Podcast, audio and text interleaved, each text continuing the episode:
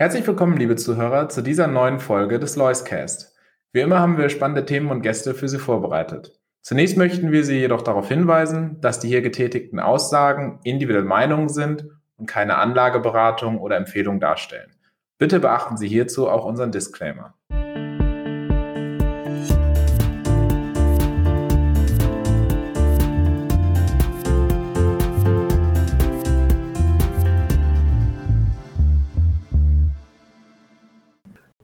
Schönen guten Tag, meine Damen und Herren, und herzlich willkommen zur heutigen Ausgabe des Loiscast. Heute bei mir zu Gast Herr Dr. Bruns aus Chicago. Schönen guten Tag, Herr Dr. Bruns.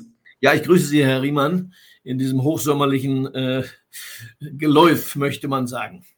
Und neben den heißen Temperaturen draußen gibt es auch vieles, was die Kapitalmarktteilnehmer im Moment in Schwitzen bringt, denn die Liste an Themen und Veränderungen ist, glaube ich, selten so hoch gewesen wie aktuell. Äh, wir haben Währungsthemen, wir haben Wirtschaftsthemen, wir haben ähm, ja politische Themen, aber starten wir vielleicht mal vorne in Ihrer Kolumne. Schreiben Sie über den Euro und wir haben alle gehört, es gibt Euro-Dollar-Parität. Wie ist denn Ihr Blick dazu? Hat der Euro nun endgültig ausgedient? Müssen wir uns da verabschieden? Wird das eine ewig schwache Währung bleiben? Wie können wir das Ganze jetzt einordnen? Die Währungen, Herr Riemann, sind so stark wie die Volkswirtschaften, die hinter ihr stehen. Das ist ja die alte Weisheit und sie bleibt auch wahr. Und wenn der US-Dollar sich besser entwickelt hat seit geraumer Zeit als der Euro, dann liegt es einfach daran, dass Europa sich wirtschaftlich in einer schwierigeren Lage befindet. Das wissen wir ja nun auch. Der Krieg, die Energieproblematik, das trifft Europa insbesondere und sein wichtigstes Land, größtes Land immerhin, äh, die Bundesrepublik Deutschland, äh, vor allem. Da hat Amerika Vorteile. Amerika ist weit entfernt von allen Schlachtfeldern. Es hat zwei Ozeane um sich herum. Es hat eigene Energie. Insofern diese Problematik, die betrifft die USA nicht. Und man muss ja noch hinzufügen, den USA ist die Zinswende gelungen. Man hat jetzt doch zuletzt einigermaßen beherzt die Kurzfristzinsen angehoben und das hat ganz gewiss den äh, Dollar Rückenwind verschafft. In Europa war man viel zu zögerlich, hat ja erst gar nicht glauben wollen, dass die Inflation hartnäckig ist und man konnte bislang auch keine wesentlichen Erhöhungen anstoßen. Infolgedessen ist die Währungsentwicklung schon einigermaßen konsequent.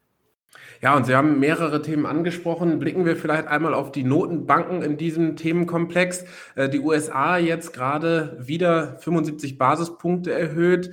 Da sind wir jetzt bei den kurzfristigen Zinsen zwischen 2,25 und 2,5 Prozent. Äh, in Europa haben wir jetzt gerade mal den negativen Einlagenzins abgeschafft. Äh, ist da jetzt zu erwarten, dass auch die EZB mit deutlicherem Tempo voranschreitet? Zu wünschen jedenfalls ist es, denn die Politik der EZB hat ja dem Euro schwer geschadet, hat der Finanzindustrie, insbesondere den Banken, schwer geschadet.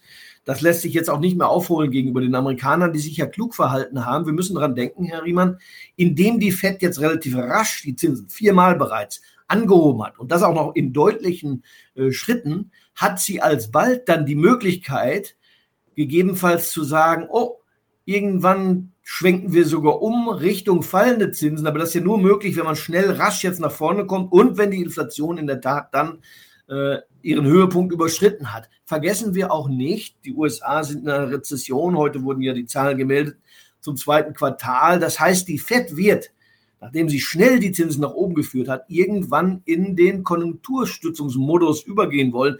Davon sind wir in Europa ja weit entfernt.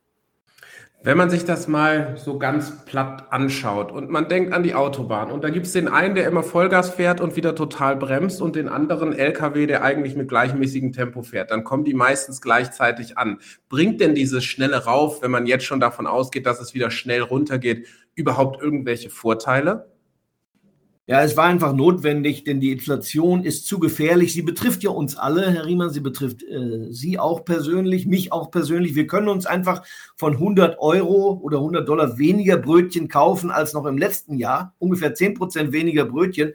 Das ist schon eine schwerwiegende Vermögensminderung, die alle Menschen hinnehmen. Und die Energiekrise beträgt ja oder die betrifft ja im Prinzip jedermann, denn jeder Mensch braucht jeden Tag Energie, wenn sie nur ihr Handy einschalten, wenn sie eine Tasse Kaffee kochen, wie auch immer. Insofern eine schwerwiegende Situation. Die FED war gut beraten, ihr ein Ende zu bereiten, insofern, als man gesagt hat, wir haben einen Fehler gemacht, wir wollen ihn jetzt rasch korrigieren, dann sehen wir mal weiter. Und genau so muss man ja die Aussagen des Herrn Paul auch äh, wahrnehmen oder interpretieren.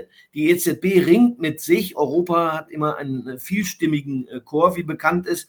Das macht die Sache gewiss nicht einfacher, aber man ist weit hinter der Kurve hinterdrein. Und wir müssen ja hinzu erwähnen, Herr Riemann, wir haben am Bondmarkt, also bei den langla langlaufenden Anleihen, eine wunderbare Host. Da ist ja dramatisch passiert, nachdem die Zinsen dort rasch angestiegen waren, haben sich aber inzwischen, denken wir mal an die zehnjährige Bundesanleihe, von 1,6 Prozent mittlerweile auf 0,8 Prozent halbiert. Da ist also der Teufel los. Ja, und Sie sprechen es an, diese massiven Bewegungen am Bondmarkt, da kann man wahrscheinlich auch schon ablesen, dass der allgemeine Bondmarkt eigentlich gar nicht so richtig mehr an einen Aufschwung oder ähm, ja, überhaupt an eine gute konjunkturelle Entwicklung ähm, oder eine Überhitzung der Wirtschaft glaubt, sondern eigentlich schon viel weiter ist und auch äh, die Zukunft wieder relativ schwierig aussehen wird. Kann man das so genau sagen? Genau so ist es. Sie, Sie sprechen es an, Herr Riemann. Der Bondmarkt geht von einer Rezession aus. Technisch sind wir ja längst in einer solchen. Und am Bondmarkt werden die langfristigen Zinsen schon nach unten gesetzt. Am kurzen Ende müssen sie steigen. Wir haben eine inverse Zinsstruktur. Das deutet auf schwierige wirtschaftliche Zeiten hin. Irgendwann heißt das aber dann auch, die Inflation wird ihren Höhepunkt überschritten haben und dann auch aufgrund von Basiseffekten milder sein, sodass wir uns anderen Themen zuwenden können. Infolgedessen kann man auch sehen, dass die Aktienmärkte, und wir dürfen ja nicht vergessen, Herr Riemann, wir sind ein reinrassiges Aktienfondshaus bei der Lois AG.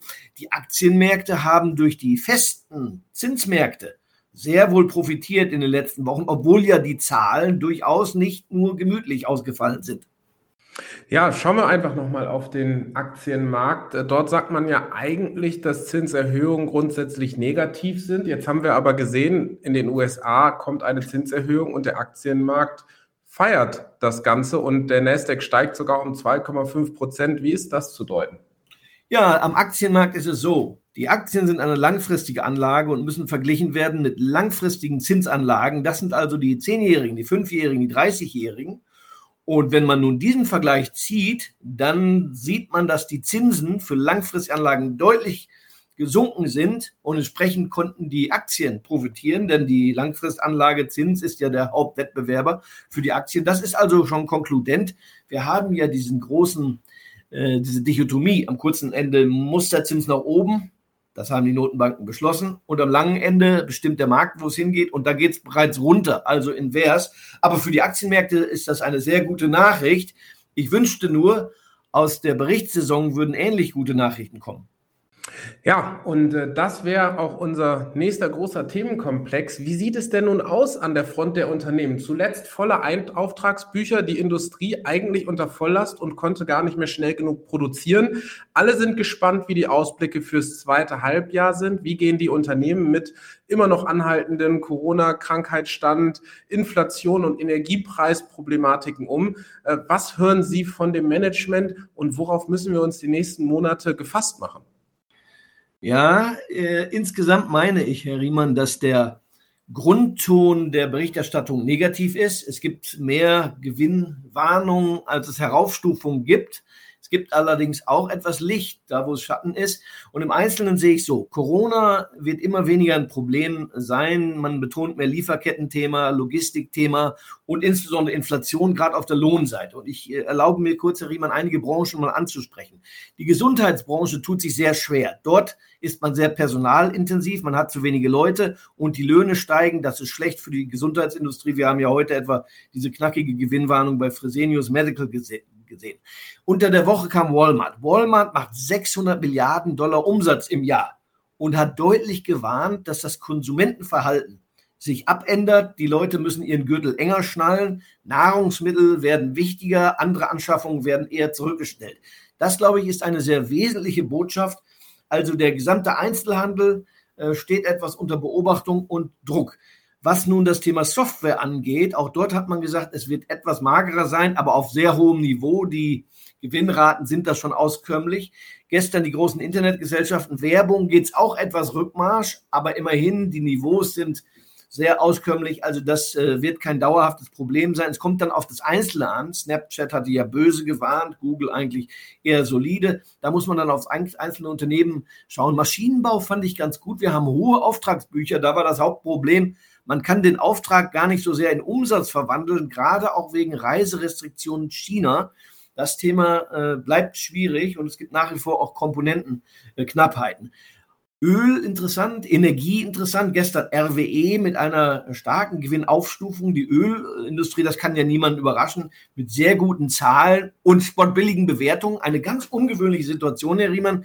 Das hat man ja selten, dass eine Branche so gut unter Aufwärtsdruck steht und die Bewertungen so lächerlich äh, gering sind. Lächerlich, das soll immer auch heißen, nun ja, äh, wir haben hier KGVs 3, 4, 5, 6, mehr sind es nicht und in der Zwischenzeit äh, sprudelt das Geld. Also wenn man diese Branchen durchgeht, würde ich sagen, insgesamt eher etwas schwieriger geworden, aber bei einzelnen Unternehmen auch Lichtblicke, Mercedes etwa, wo man sich ja jetzt stärker auf die Luxusautomobile äh, fixieren möchte. Äh, da gab es auch einiges Interessantes. Beim Lastwagen-Komponentenhersteller äh, SF Holland heute eine klare Gewinnaufstufung. Äh, Heidelberger Zement, Zementindustrie braucht viel Energie, eher schwierig, aber das Gewinnniveau war ganz gut. Sie merken schon, Herr Riemann, also der Grundton wird schwieriger. Wir haben eine Krise, aber angesichts der vielleicht erreichten Höchstzinsen am langen Ende und einer relativ guten Aufstellung der Unternehmen sieht vielleicht doch die Situation besser aus, als man so gedacht hat. Das freut uns auf jeden Fall zu hören, denn hier in Deutschland kann man ja kaum noch die Nachrichten lesen, ohne an Depressionen zu erkranken. Wie ist denn die Lage speziell in Deutschland und Europa? Sieht es hier vielleicht auch besser aus, als man denkt? Oder ist es wirklich so dramatisch, wie man im, im Moment äh, ja meinen mag, wenn man sich die ganzen schlechten Nachrichten anschaut, die wir da dann doch hören müssen? Kommen wir vielleicht doch besser durch den Winter, als man sich das hat denken können? Die Unternehmen schon. Und wir müssen immer wieder uns daran erinnern, und zwar eisern, Herr Riemann, dass wir ja Unternehmen kaufen und nicht ganze Volkswirtschaften.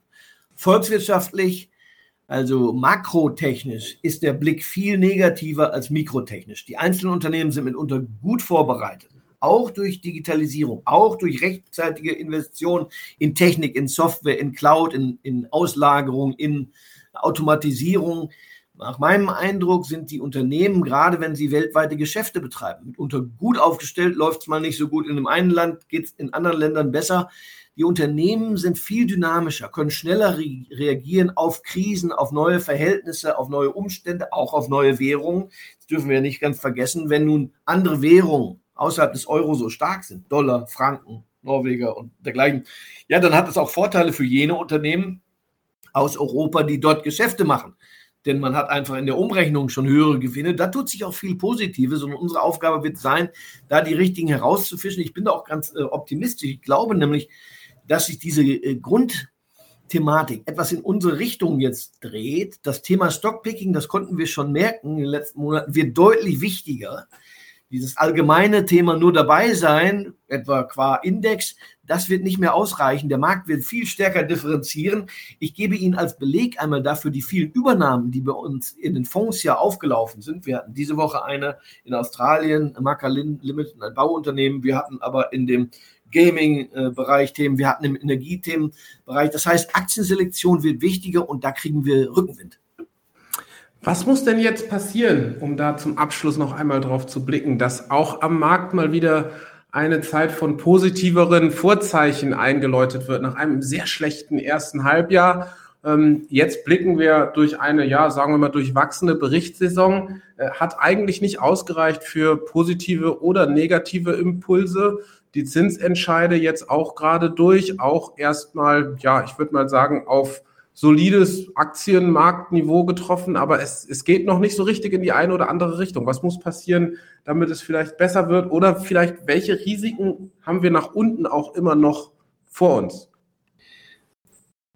Grundsätzlich bin ich der Auffassung, dass die Dynamik des Marktes sich völlig gedreht hat. Die letzten Jahre haben insbesondere das Thema Gewinndynamik in den Vordergrund gestellt. Sie erinnern sich noch an die großen Internetunternehmen, gerade aus den USA. Da war die Dynamik gut, die ist jetzt vorbeigegangen. Im Prinzip gibt es da kein Wachstum mehr. Man stagniert, mitunter geht es auch Rückmarsch, das haben wir ja gesehen, es wird auch gewarnt.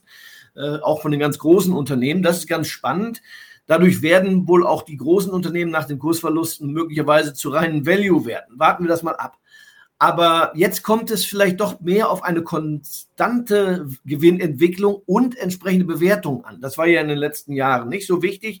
Heute finden wir aber ganz interessante Kombinationen aus Unternehmen, die in der Krise eher gut dastehen, weil ihre Produkte ungeachtet der Krisendynamik gebraucht werden. Sie sind, wenn Sie so wollen, systemrelevant. Denken Sie mal an das Thema äh, Energie selber. Wenn sich nun aber die Kombination äh, zeigt aus gute operative Dynamik und richtig günstige Bewertung, ja, dann werden Sie nicht überrascht sein, Herr Riemann, wenn ich Ihnen sage, wir haben eigentlich in allen Lois-Portfolios haben wir Energie aufgestockt. Und das muss auch weitergehen. Also da hat man eine seltene Kombination, die man wirklich im Leben, auch im, im Börsenleben, selten antrifft. Das stimmt mich allerdings sehr zuversichtlich. Herr Dr. Bruns, vielen lieben Dank für diesen Einblick, Überblick und Ausblick und bis zum nächsten Mal. Ich freue mich. Danke.